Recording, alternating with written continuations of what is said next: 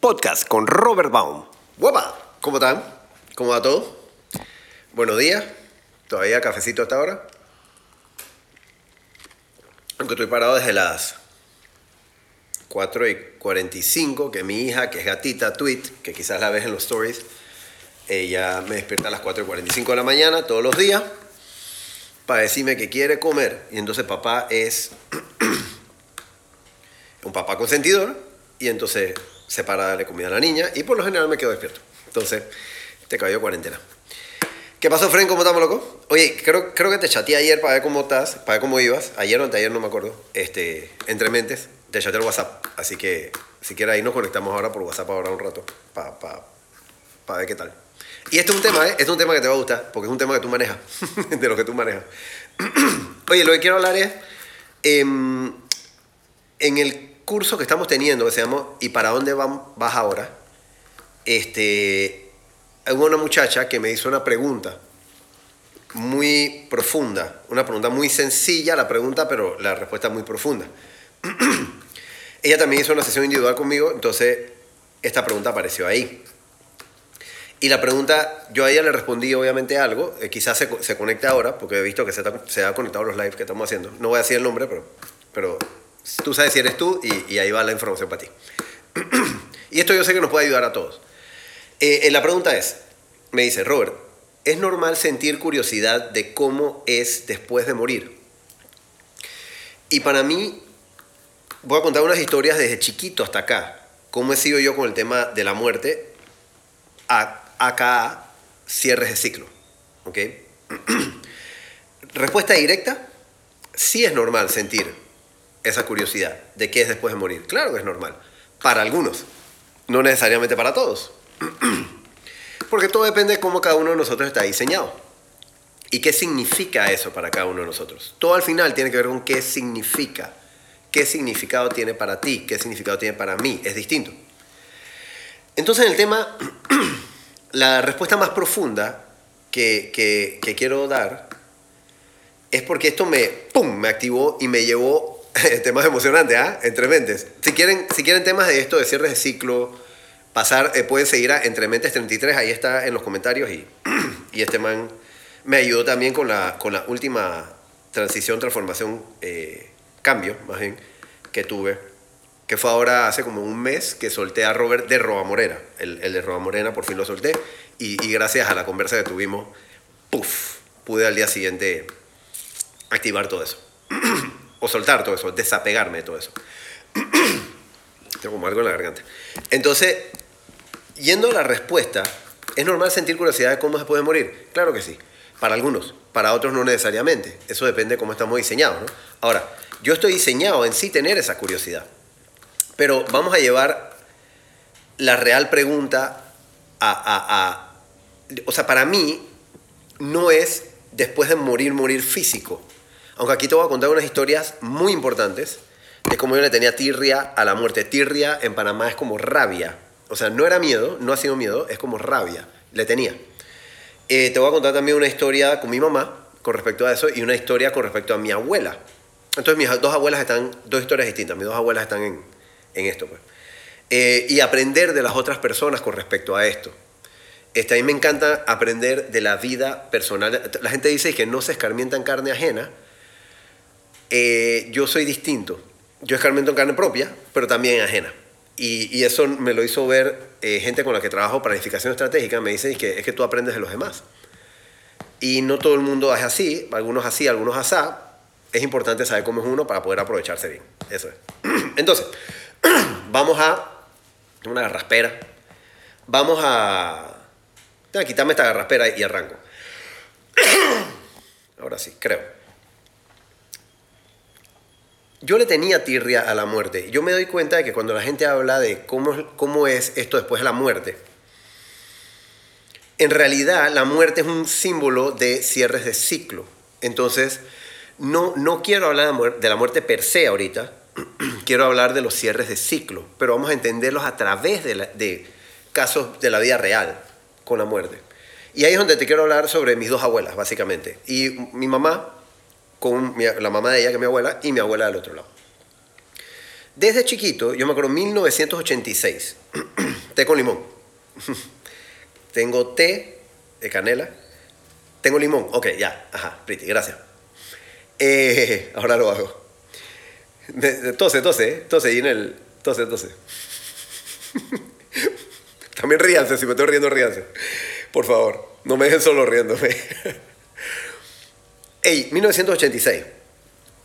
Yo tenía nueve añitos, yo nací en el 77, ahorita tengo, eh, disculpa, 42 añitos, 4-2. Tenía nueve añitos, 1986, 6 de la mañana, vestido de escuela, uniforme de escuela. Entra mi mamá a la casa, no, no, no, se tuvo que ir en la madrugada, eh, desde el día anterior, disculpa. Y yo sabía que ella estaba entrando, entonces entra a mi cuarto, yo estoy parado encima de la cama, de lo chiquito que estoy, para poder abrazarla y saludarla.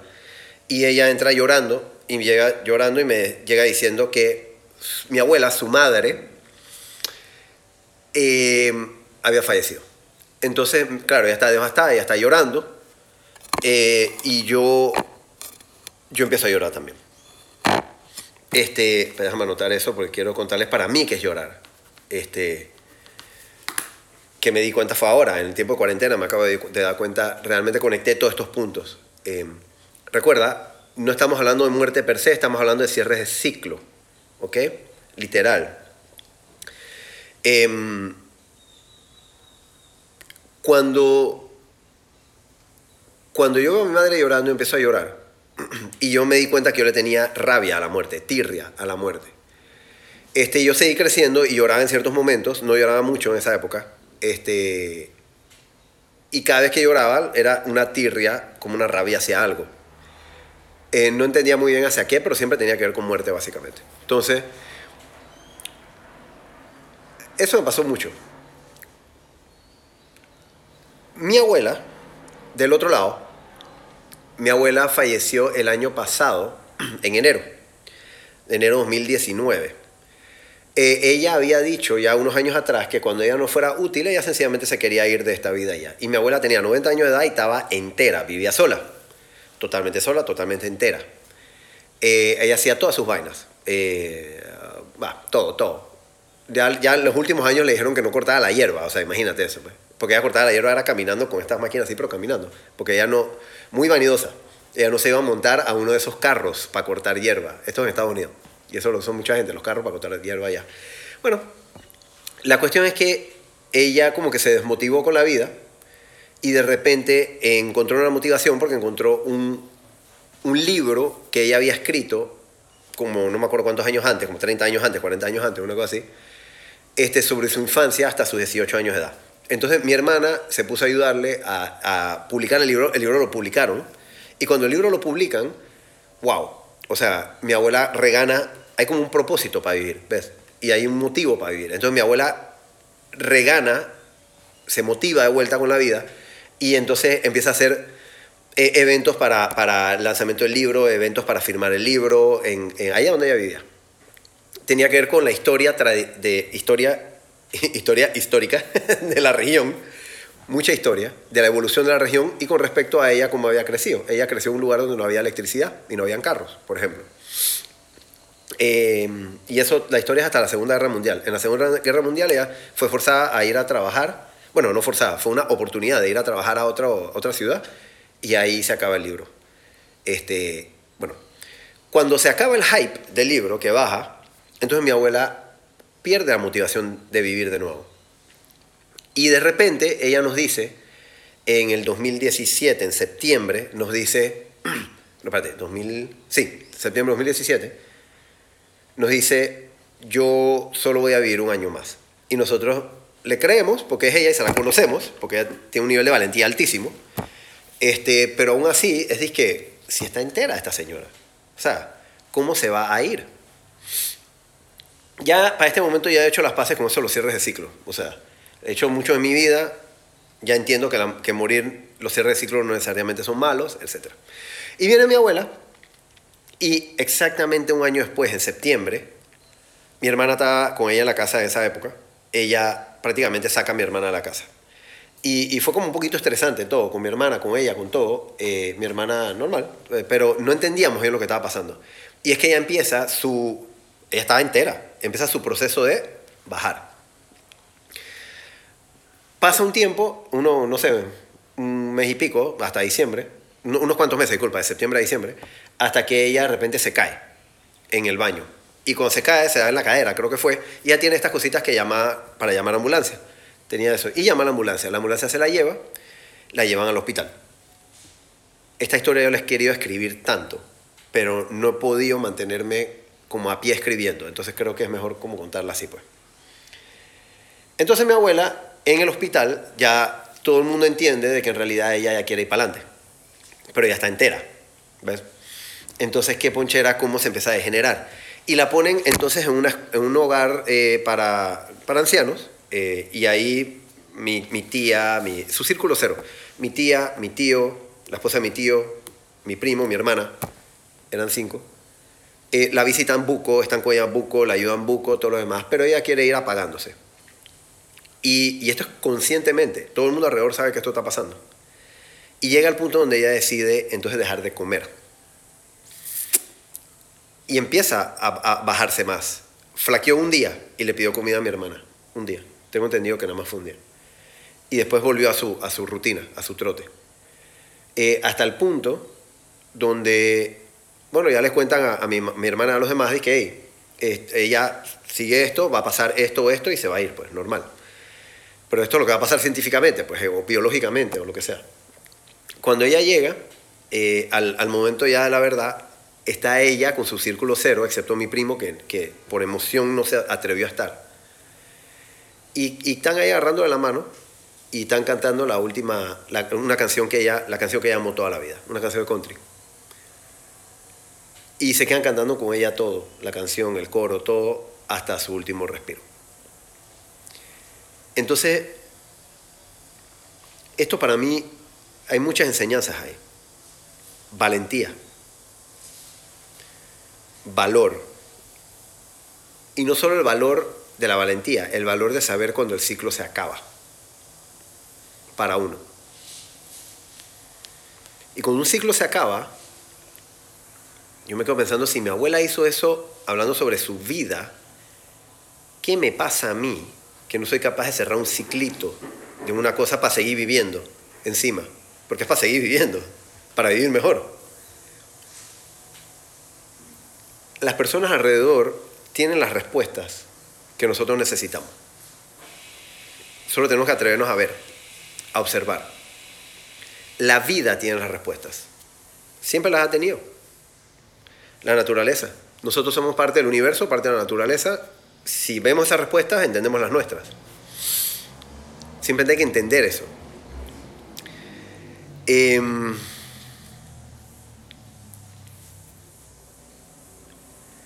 regresando a la pregunta original, ¿es normal sentir curiosidad de cómo es después de morir?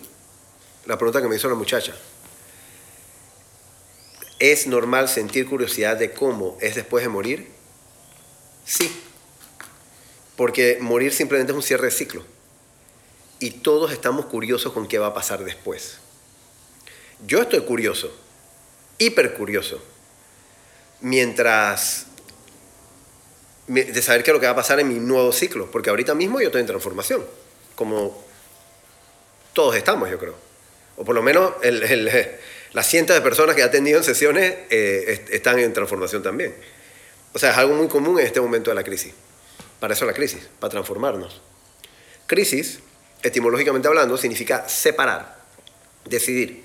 Entonces, cuando entramos en crisis es porque estamos separando lo que sí es esencial de lo que no es esencial, lo que sí es importante de lo que no es importante para el nuevo ciclo, la nueva vida.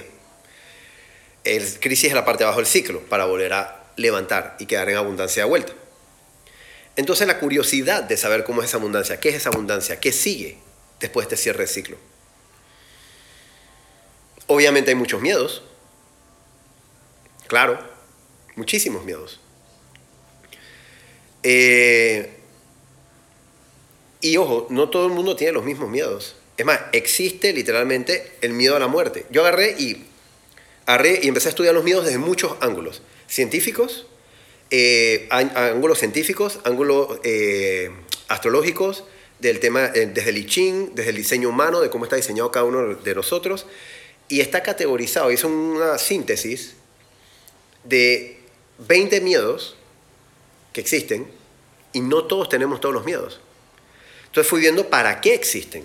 Porque el miedo simboliza lo que es morir, pero también simboliza lo que es vivir. Entonces la gente a veces cuando llega a la sesión me dice, Robert, es que quiero saber cuál es mi propósito de vida. Y yo dije, bueno, vamos a hablar. ¿Cuál es tu miedo más profundo? No, no, no, estás loco, yo no quiero hablar de eso. Miedo más profundo, propósito de vida más profundo. Miedo más grande, propósito de vida más grande. Dos polos un mismo eje. Entonces nosotros queremos sacar esto, pero queremos dejar esto y eso no funciona así. O se va o se queda. Entonces cuando sacamos el miedo, sacamos la vida. Cuando dejamos que el miedo esté aquí y entendemos la muerte, existe blanco porque sabemos que existe negro. Existe esto porque sabemos que... O sea, los dos van juntos.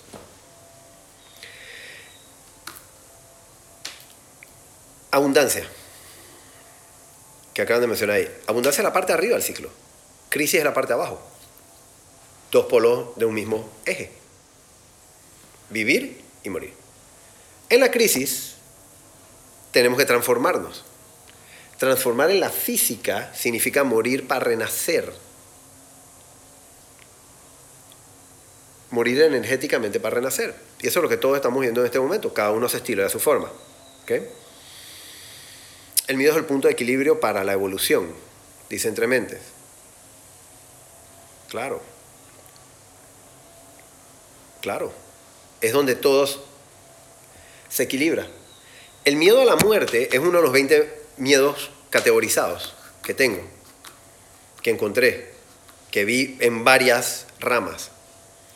El miedo a la muerte es el miedo al vacío. El miedo al vacío y el miedo a la muerte es el miedo a no encontrar significado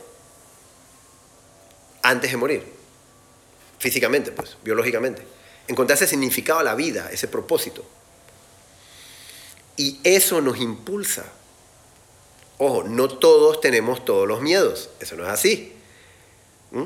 Tenemos la capacidad de absorber miedos de otras personas, eso sí, pero si, absorbemos lo de las otras personas no estamos viendo nuestra vida. Estamos siendo condicionados, eso es otra cosa.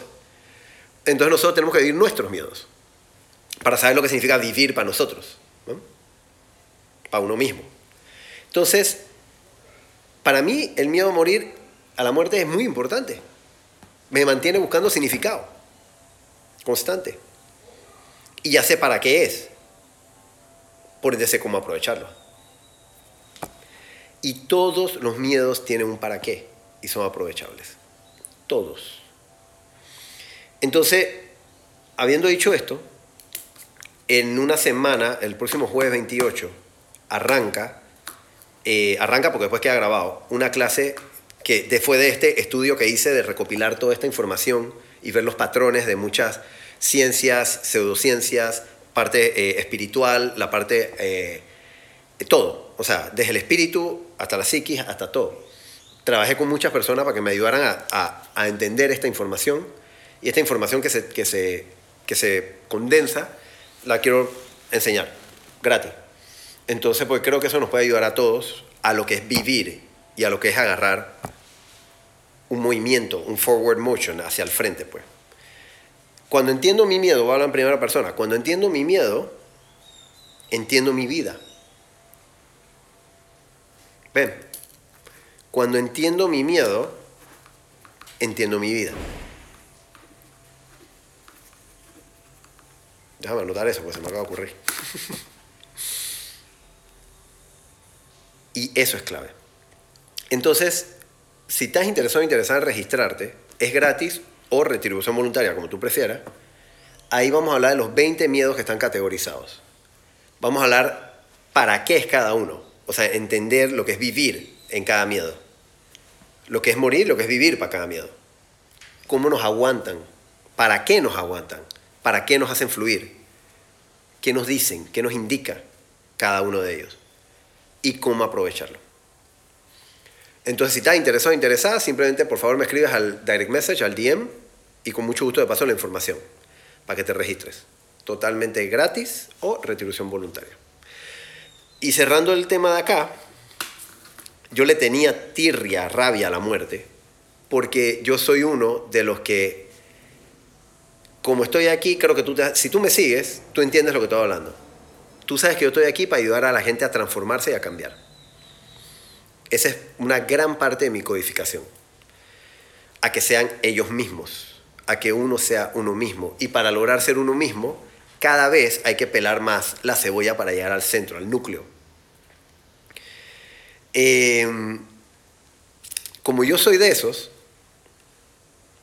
el miedo para mí es importante. El miedo a, a, la muerte es importante. La muerte es importante. El cierre de ciclos es importante. Y si yo no aprendo a cerrar ciclos, me voy a quedar viviendo una vida que ya no es mía, de un rover anterior. Y voy a atrapar personas en ese ciclo también, porque energéticamente no las dejo fluir tampoco. Entonces allá va la pega. Yo soy de, lo que, de los que es normal sentir curiosidad de cómo es después de la muerte, porque después de la muerte viene la abundancia, en este mismo, este nuevo ciclo, y cómo se ve esa abundancia. Ahorita mismo estoy como buscando descubrir eso, cómo se esa nueva abundancia para mí. Listo. Este, respondiendo aquí, eh, oye, gracias a Areli, muchas gracias por escribirlo. Este, voy a hacer un screenshot, espérate. Listo, gracias, gracias, gracias, muchas gracias. Eh, y Santa, ahí se repite el día, lo pusiste en las redes. Eh, sí, está en mis redes. Está, es un flyer, creo que está dos, tres posts antes de cuando, cuando, de este. Este va a quedar ahí también en el timeline. Em, y igual, me escribes al direct message con mucho gusto, porque igual me vas a tener que escribir al direct message o al WhatsApp, cualquiera de los dos. Te mando la información para registrarte y la información completa del, de la clase. Así que a la orden. Esto significa que yo te amo. Qué rico. Guapa. Seguimos. Contáctame. robertbaum.net o el WhatsApp más 507-6236-8530 más 507-6236-8530. Podcast con Robert Baum. Bienvenido. ¡Guapa!